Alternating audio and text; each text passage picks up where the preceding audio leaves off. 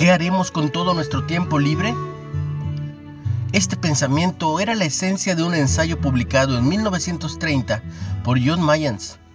Allí, Keynes propuso que, en el transcurso de 100 años, los avances tecnológicos y económicos llevarían a los humanos a un punto en el cual trabajaríamos solo 3 horas por día y 15 horas a la semana.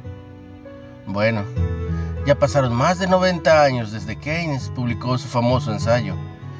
Pero la tecnología, en lugar de crear más tiempo libre, nos ha ocupado más que nunca y seguimos apurados. Un incidente asombroso de la vida de David nos muestra cómo permanecer quietos en medio del ajetreo de la vida.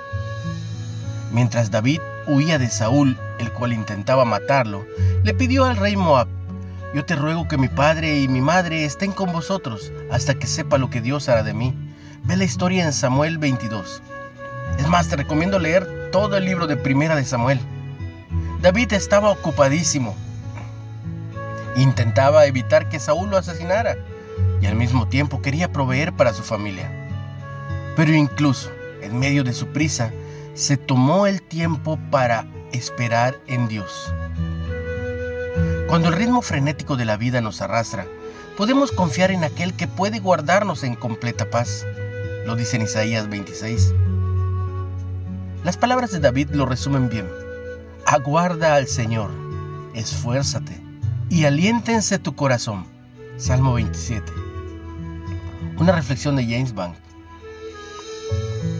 ¿Cómo puedes esperar en Dios, incluso cuando la vida parece no dar tregua?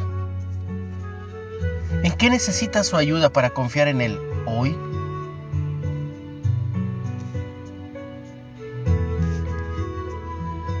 Padre, eres mi calma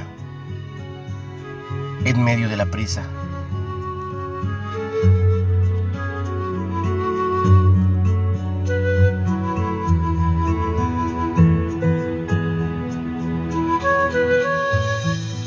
Ten un excelente y bendecido día. En el nombre de Jesús.